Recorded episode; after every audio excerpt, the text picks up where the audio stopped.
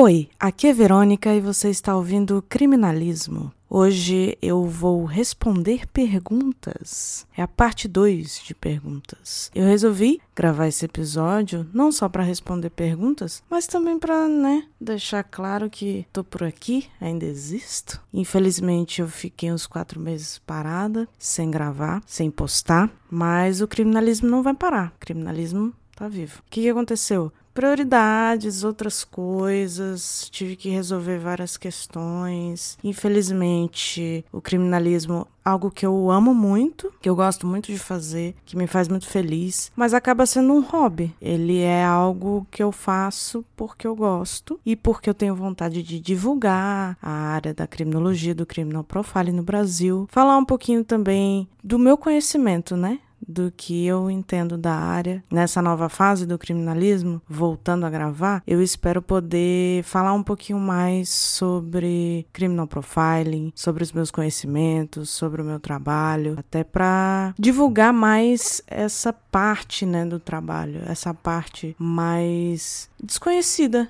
que pouca gente fala sobre, né? Como o criminal profiling é uma área muito pouco conhecida ainda no Brasil, acaba que muito sobre esse assunto não é falado, não é divulgado. E apesar de a gente ter vários profissionais, a área esteja crescendo, temos cursos, temos pós, é, mini cursos, lives. Eu tenho muitos colegas que eu admiro, que fazem um excelente trabalho, dando aulas e, e divulgando. O meu interesse é mais trazer o conhecimento de uma forma descontraída, sem ser tão acadêmica, para quem tem interesse na área, para poder conhecer. Então, assim, sem mais delongas longas. Só queria dizer que eu voltei espero conseguir fazer episódios quinzenais. É sempre um trabalho, porque eu não gravo sozinha normalmente. Eu trago pessoas com conhecimento para trocar ideia e muitas vezes a agenda não bate, mas eu espero que eu consiga trazer. Eu tenho várias ideias de, de temas, de pessoas que eu quero trazer, de coisas que eu quero falar. Tô aqui na esperança. Vai rolar, gente, vai rolar. Dessa vez vai. Mas é isso. Então espero que vocês continuem continue ouvindo, que vocês sigam o Criminalismo lá no Instagram e me deem um apoio. A gente também tem grupo no Telegram, tem servidor no Discord. Eu Estou presente em todos esses lugares. Se você quiser conversar, tirar dúvidas, eu faço recomendações também, às vezes. Estou aberta para conversar sobre qualquer assunto relacionado a true crime, criminologia, criminal profiling, dúvidas, questões, conselhos, que vocês quiserem. Mas vamos lá, vou responder perguntas. Essas perguntas foram feitas lá no Instagram, criminalismo, e eu vou responder agora. Vamos lá. A Ariane Lacerda fez várias perguntas, tá? A primeira pergunta que ela fez, eu achei muito interessante. Por que o Brasil é tão atrasado em questão ao banco de dados nacional de DNA? Com certeza, galera da perícia, que estuda DNA e que tá mais ligada nessa área, poderia responder melhor essa questão. Mas como essa pergunta foi feita para mim, eu posso dar a minha opinião, pelo que eu vejo, né? Eu conheço pessoas da área, eu já convivi com várias pessoas da área, então eu tenho mais ou menos uma noção que, que acontece? Existem lugares que a parte de DNA está mais avançada, como São Paulo, por exemplo. Mas ainda não existe um banco de dados nacional de DNA, uma coisa que a gente vê em outros países, como Estados Unidos, por exemplo. E aí a minha visão é uma visão mais ampla. Eu penso que existe muita falta de investimento em inteligência policial. Isso vale para o criminal profiling também, para tudo. Quando a gente percebe que faltam coisas ligadas à inteligência, à perícia, tudo voltado para investigação policial que eu vejo é isso. Existe muito investimento na parte ofensiva, na parte de combate à violência e existe pouco investimento na inteligência. Por que, que, é importante investir em inteligência policial? Porque a inteligência ela vai trabalhar várias áreas da investigação e uma delas é o banco de dados de DNA que facilitaria muito, principalmente em casos de crimes seriais, que são os crimes que a gente estuda no criminal profile. Isso facilitaria muito para a gente poder identificar, porque existem muitos casos que os crimes são cometidos em mais de um estado, que, que os crimes seriais são cometidos diversas vezes, às vezes com diferença de anos. Tem muita gente que migra, né? A pessoa, por exemplo, comete um crime na Bahia e aí depois vai para o Ceará e depois vai para o Maranhão, depois vai para São Paulo, porque também acaba em algum momento o cara pode se tornar um, um fugitivo, né? Eu já já trabalhei muito com tribunal do júri, de, de casos criminais, e eu via muitos casos assim de pessoas que migravam, pessoas que eram encontradas aqui em Brasília, que cometiam crimes, eram presas e depois se descobriu que elas já, já respondiam crimes em outras cidades, já eram fugitivos, já tinha mandado de prisão, etc. Então isso facilitaria muito é, para identificar, identificar uma pessoa que cometeu um crime em outro lugar e também uma pessoa que é fugitiva, uma pessoa que está à margem da sociedade e também resolver casos arquivados, né? Às vezes um, um serial killer, por exemplo, comete um crime em 92, depois comete o um crime em 2003, depois comete o um crime em 2020 e ninguém fica sabendo que o crime foi cometido pela mesma pessoa, porque tem muito tempo de diferença ou foi ou ocorreu em cidades diferentes. Então, sim, não há dúvida de que é muito importante esse banco de dados, mas também não há dúvida que é necessário ter muito investimento para conseguir criar esse banco de dados. E também tem questões constitucionais de você dar voluntariamente ou não, de você aceitar que o, o seu DNA seja público. Isso acaba entrando em outras áreas, mas eu acredito que seria muito importante, seria necessário. A gente está falando de um direito constitucional que vai além, né? A gente tem tá falando do coletivo. O coletivo é mais importante no final das contas, quando se trata de é, crimes. Mas acho que respondi. Vamos lá. Segunda pergunta da Ariane: Qual a maior dificuldade no Brasil em se capturar um serial killer? E aí, pensando sobre isso, eu tive uma resposta muito rápida, assim, mas eu acho que ela é mais complexa do que parece. Para mim, minha opinião, a maior dificuldade é as autoridades policiais admitirem e identificarem um caso serial. O que, que eu quero dizer com admitir? A gente teve um caso do Marinésio aqui em Brasília, que era um estuprador em série que se tornou serial killer. E ele só foi descoberto por causa do desaparecimento de uma advogada, que aí se tornou gigante, assim. A comunidade de advocacia, a OAB se envolveu, ficou um caso enorme e eles acabaram descobrindo, porque eles investiram muito para investigar e descobrir o que tinha acontecido, né? E aí, depois que eles encontraram corpo da advogada, infelizmente ela foi morta nesse caso, eles acabaram descobrindo que o Marinésio era um serial killer. O cara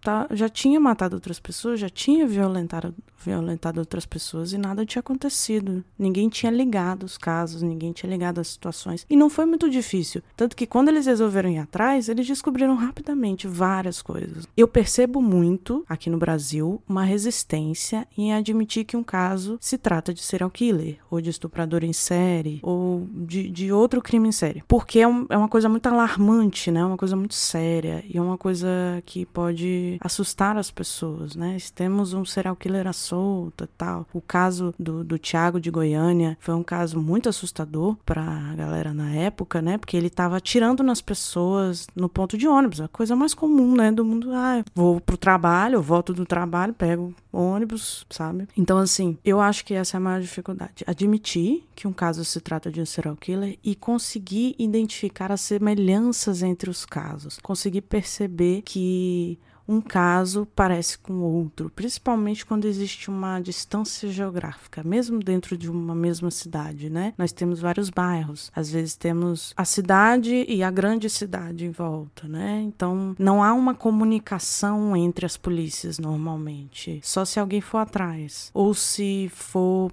para a imprensa, por exemplo. E aí você pode conectar os casos. Então não é uma coisa simples, não é uma coisa fácil. E então eu acho que podemos dizer que essas duas são as maiores dificuldades: encontrar semelhanças entre os casos e admitir que se trata de um caso serial, né? Beleza. Próxima pergunta, terceira pergunta.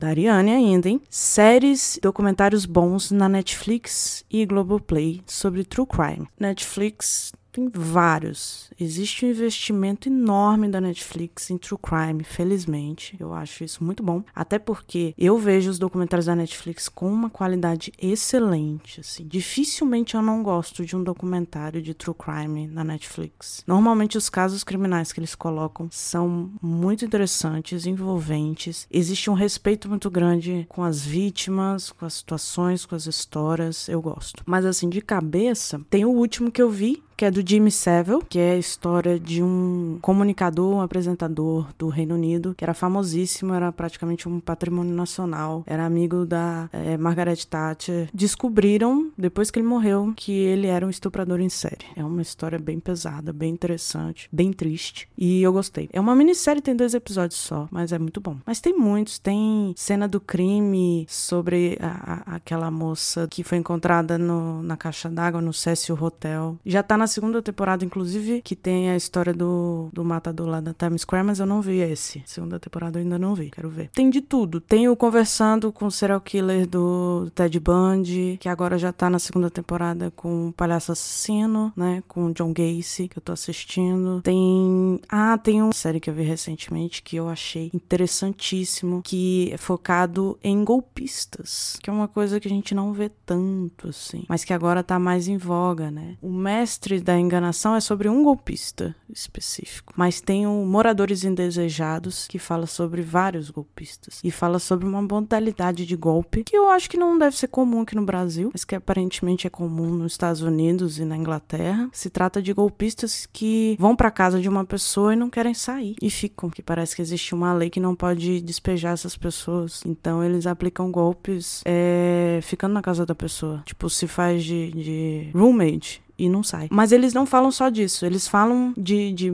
roommates, né? Eles falam de, de companheiros de apartamento, companheiros de casa e contam histórias relacionadas a crimes dessas pessoas. Aí tem vários crimes, não tem só esse, não. Mas esse foi o que me deixou mais entregada porque eu nunca tinha ouvido falar nisso. A gente não costuma, né, ver esse tipo de coisa. A pessoa vai morar na, na sua casa para dividir aluguel com você e aí ela não paga aluguel, não paga nada e também não quer sair. E não pode sair, você tem que entrar na justiça e demora. É uma doideira. É Globoplay, eu indico o caso Evandro, muita gente já conhece. Começou com o Projeto Humanos, que é um podcast do Mizanzuki. Tem uma temporada que ele fala do caso Evandro e aí repercutiu tanto, foi tão cabuloso assim, que até fechou o caso de certa forma, né? Conseguiram descobrir o que tinha acontecido e aí virou uma série da Globoplay. Eu acho interessante porque tem o visual, né? Apesar do podcast ser muito bom, muito completo, na Globoplay você tem a possibilidade de ter as imagens, né? As imagens do crime, do, do, local, das pessoas, né? Você consegue ver o dono da voz, digamos assim. Eu não cheguei a terminar, eu quero terminar ainda, mas eu gostei bastante até onde eu vi. E também tem o documentário do João de Deus, que tem na Netflix também, que é uma história interessantíssima, importantíssima para a história do nosso país, inclusive, né, que a gente fala, é uma pessoa que passou 30 anos abusando de mulheres impune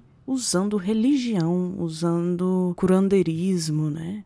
Uma coisa inacreditável. Isso me fez lembrar de outra série da Netflix que eu gosto muito, que faz tempo que eu vi, dá até vontade de ver de novo, que é Bandidos na TV. É uma série documental que pouca gente fala, que é brasileira, se passa no Amazonas. E eu não vou nem entrar em detalhes, porque eu acho que vale a pena você chegar e levar o susto. Que é um caso brasileiro, é muito interessante. E pouca gente conhece. Tá bom, né? Recomendei bastante coisa. Então tá aí, Ariane. Espero que você divirta-se e espero que não tenha visto todos, pelo menos. Que tenha dado algum exemplo aí para você assistir mais para frente. Quarta pergunta da Ariane, gente. A Ariane estava animada. Por que existem menos serial killers mulheres? Na verdade, assim, com a publicação do livro Lady Killers, acredito que vocês já tenham ouvido falar, é um livro que fala só sobre assassinas em série, só sobre mulheres. O livro é rosa, tem toda essa questão, né? E eu acho que a gente tá conseguindo é, desmistificar um pouco essa ideia de que só existem serial killers homens ou criminosos homens que não existe mulheres cruéis também. Não, não é um, tanto uma questão de gênero assim. Mas o que a gente sabe é que realmente existem menos serial killers mulheres do que a gente tem conhecimento. E existem várias teorias sobre violência e gênero, mas também, muitas vezes, uma mulher não é identificada como serial killer. Porque não existe essa visão de que a mulher possa ser serial killer. Tem também o fato de que muitas vezes elas usam veneno, usam formas de matar que não tem tanta violência, então é mais difícil de identificar. Eu acho que provavelmente existe menos mesmo, não tem muito o que fazer. Mas eu não sei te dizer exatamente o porquê, se é uma questão de gênero ou não, se é uma questão de dificuldade de identificação, se a, a, mulher é menos violenta. Eu acho que a gente precisa estudar mais sobre isso, entender mais sobre isso, compreender, porque é uma questão cultural, uma questão social misturada com a questão biológica, psicológica, né? Eu sempre falo do biopsicossocial. Existe sempre os três que influenciam e acaba que parece que isso influencia também no número de mulheres que cometem esses tipos de crime. Mas eu prefiro não dar uma resposta, até porque eu não tenho resposta. Como eu falei, eu acho que a gente precisa estudar mais sobre isso, se aprofundar mais nesse tema para entender melhor. E eu não sou uma profunda estudante de, de serial killers mulheres. Eu, eu tenho vontade de estudar mais, mas não é uma área que eu me envolvo tanto, assim. Eu me envolvo mais eh, no caso da mulher como vítima, né? Meus estudos são mais focados nessa área. Mas é um estudo de gênero importante também. Tá. Quinta pergunta, também da Ariane: existem estudos brasileiros atuais sobre serial killers? Com certeza, você pode ficar tranquilo. A gente tem muitos estudos sobre serial killers. Inclusive, eu estudei e tive professores que fizeram estudos com serial killers. A área da criminologia, do criminal profiling, da psicologia jurídica vem crescendo, felizmente. Também vem crescendo as pesquisas e estudos sobre esses temas. E os serial killers são os primeiros, né? Como o serial killer é o mais conhecido, é o mais mais famoso, é o que mais chama a atenção das pessoas, os assassinos em série, né? Acaba que eles são os mais estudados também. Tanto que na minha pós, quando se falava em serial killer, tinha até uma certa. Ah, Tá, mas a gente vai falar o que de serial killer, né? Já tem tanta coisa sobre. É óbvio que não tem tanta coisa assim, principalmente no Brasil. O Brasil tá sempre deficiente em relação a esses estudos de qualquer área relacionada a esse tema. Mas é o que mais tem, com certeza. É, se fala em vários temas diferentes. Inclusive, o meu TCC da pós foi sobre matador de aluguel, que existe uma controvérsia, né? Mas tem estudiosos que consideram serial killers por causa da quantidade e tal. Mas eu não vou entrar nesse tema que é muito complexo. Vamos para a próxima pergunta, também da Ariane. Tá acabando. Sexta pergunta. O número de serial killers no Brasil é baixo por ineficiência da polícia em capturá-los? Então, eu não diria que existe uma ineficiência da polícia.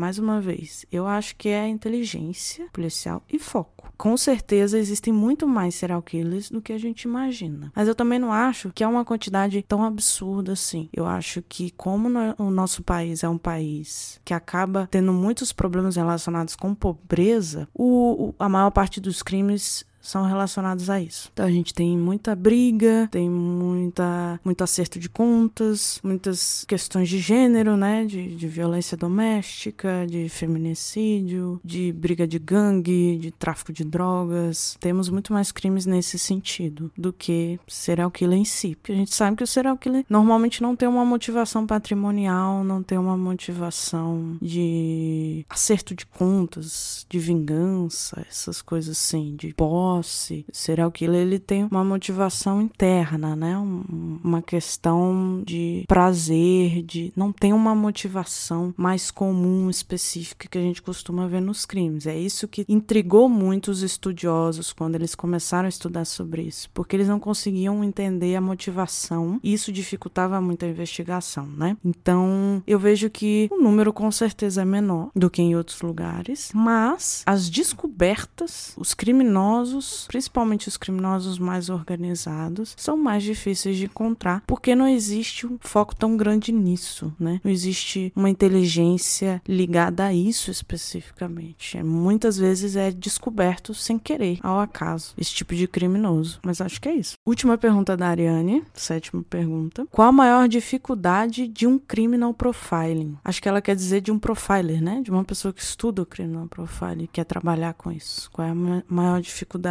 Cara, na minha visão, e já respondi essa pergunta algumas vezes, existe uma dificuldade, principalmente das autoridades policiais, de levar o criminal profiling a sério. Muita gente acredita que é coisa de filme, é coisa de série, que não é real ou que não é científico. E realmente, durante o, o processo histórico do criminal profiling até hoje, tivemos vários formatos, né? Vários estudos e estilos, abordagens de criminal profiling que realmente não foram científicas, eram mais empíricas né? principalmente a abordagem da FBI. Mas já avançamos muito nesse sentido, já temos estudos e pesquisas e outras abordagens, como de avaliação de evidências, é, mais voltadas para o lado científico, para uma visão mais analista e personalizada do crime. Quando você vai analisar um perfil criminal, você analisa individualmente cada caso e todas as conclusões elas precisam ser elaboradas, precisam ser argumentadas, você precisa explicar por que você chegou a essa conclusão. Precisa, a gente precisa aos poucos ir diminuindo esse estigma e trazendo à tona o lado sério e científico do criminal profiling, que é uma área que faz sentido, é uma área importante, é uma ferramenta importante para a investigação, que auxilia em vários casos e é importante também para estudos, para que a gente desenvolva estudos e melhore novamente a inteligência policial. Quanto mais as pessoas estudarem e, e tiverem uma formação mais voltada para isso, mais voltada para evidências comportamentais, mais fácil vai ser para a gente entender os crimes crimes, as motivações e como que foi feito e quem cometeu o crime, etc. A gente tem que lembrar que a nossa taxa de resolução de crimes é muito baixa no Brasil. No geral, a última vez que eu vi, já tem uns anos, uns dois anos mais ou menos, era de 8% taxa de resolução de assassinatos no Brasil. Algumas cidades essa taxa é muito melhor, tipo aqui em Brasília, a última vez que eu vi estava em 60%. Isso que é uma taxa muito boa. Então a gente não pode perder a oportunidade de melhorar essas taxas e estudar para poder melhorar isso. Não é só uma questão de policiamento ou de aumentar o número de policiais. Lógico, isso também é importante, mas investir na inteligência policial também é muito importante. Quanto mais esses policiais estiverem qualificados, mais eles vão entender do assunto. Ou simplesmente contratar uma pessoa de fora para explicar para eles como é que funciona e auxiliar na investigação. Então eu acho que é importantíssimo a gente ter esse conhecimento. Mal não vai fazer, entende? A pessoa não vai ficar bitolada. A ideia não é bitolar. Não é de tipo, ah, se o crime foi assim, então a pessoa é assim. Não é exatamente assim que funciona o criminal profiling, sabe? A gente tenta compreender as evidências comportamentais na cena do crime para compreender o, o estado da pessoa que cometeu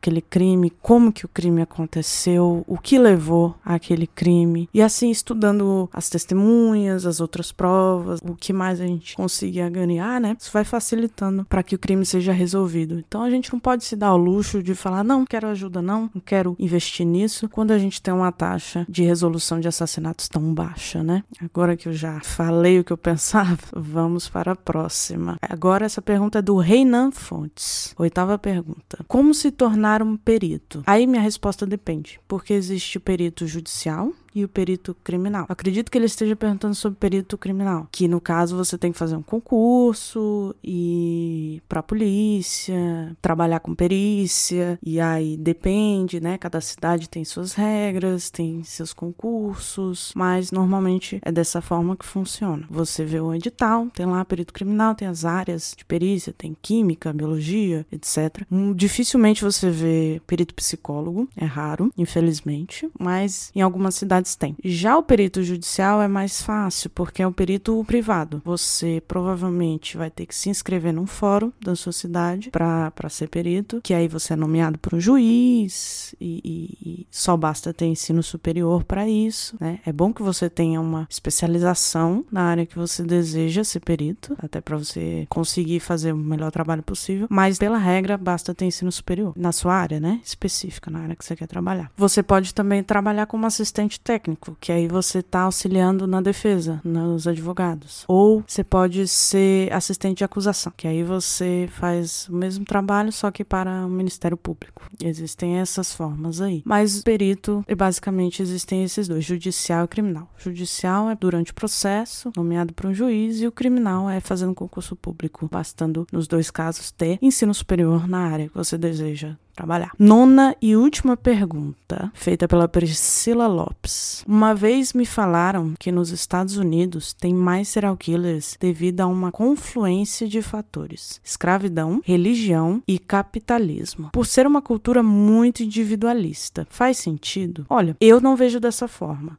Não que eu seja uma profunda estudiosa das motivações, do porquê existe muito serial killer nos Estados Unidos e questões históricas dos Estados Unidos. Não, não sou profunda conhecedora desse assunto. Eu acho muito interessante, mas o foco dos meus estudos é outro, principalmente de gênero, né? Violência de gênero. Mas de qualquer forma, tentando responder sua pergunta com o conhecimento que eu tenho, é que eu não vejo dessa forma, porque escravidão, religião e capitalismo a gente vê em diversos lugares, diversos países, inclusive aqui. E existem diversos estudos sobre o social, o ambiente, o clima, a parte genética. Não existem conclusões claras. O que a gente vê nos Estados Unidos, na verdade, é um investimento massivo em inteligência focada no estudo dos serial killers. Eles são precursores nesse assunto sabe? Muitos dizem que é por causa do grande número de serial killers, mas eu acho que também é por um fator assim de eles terem muita curiosidade e terem estudado o comportamento, né? Terem criado uma divisão de comportamento criminoso muito voltada para isso, para esse tipo de estudo. Eu acho que eles acabam tendo uma, uma série de fatores que facilitam na captura de serial killers, que faz com que apareçam muitos, né? Muitos casos. Mas eu também não acho que não seja um número número grande, realmente.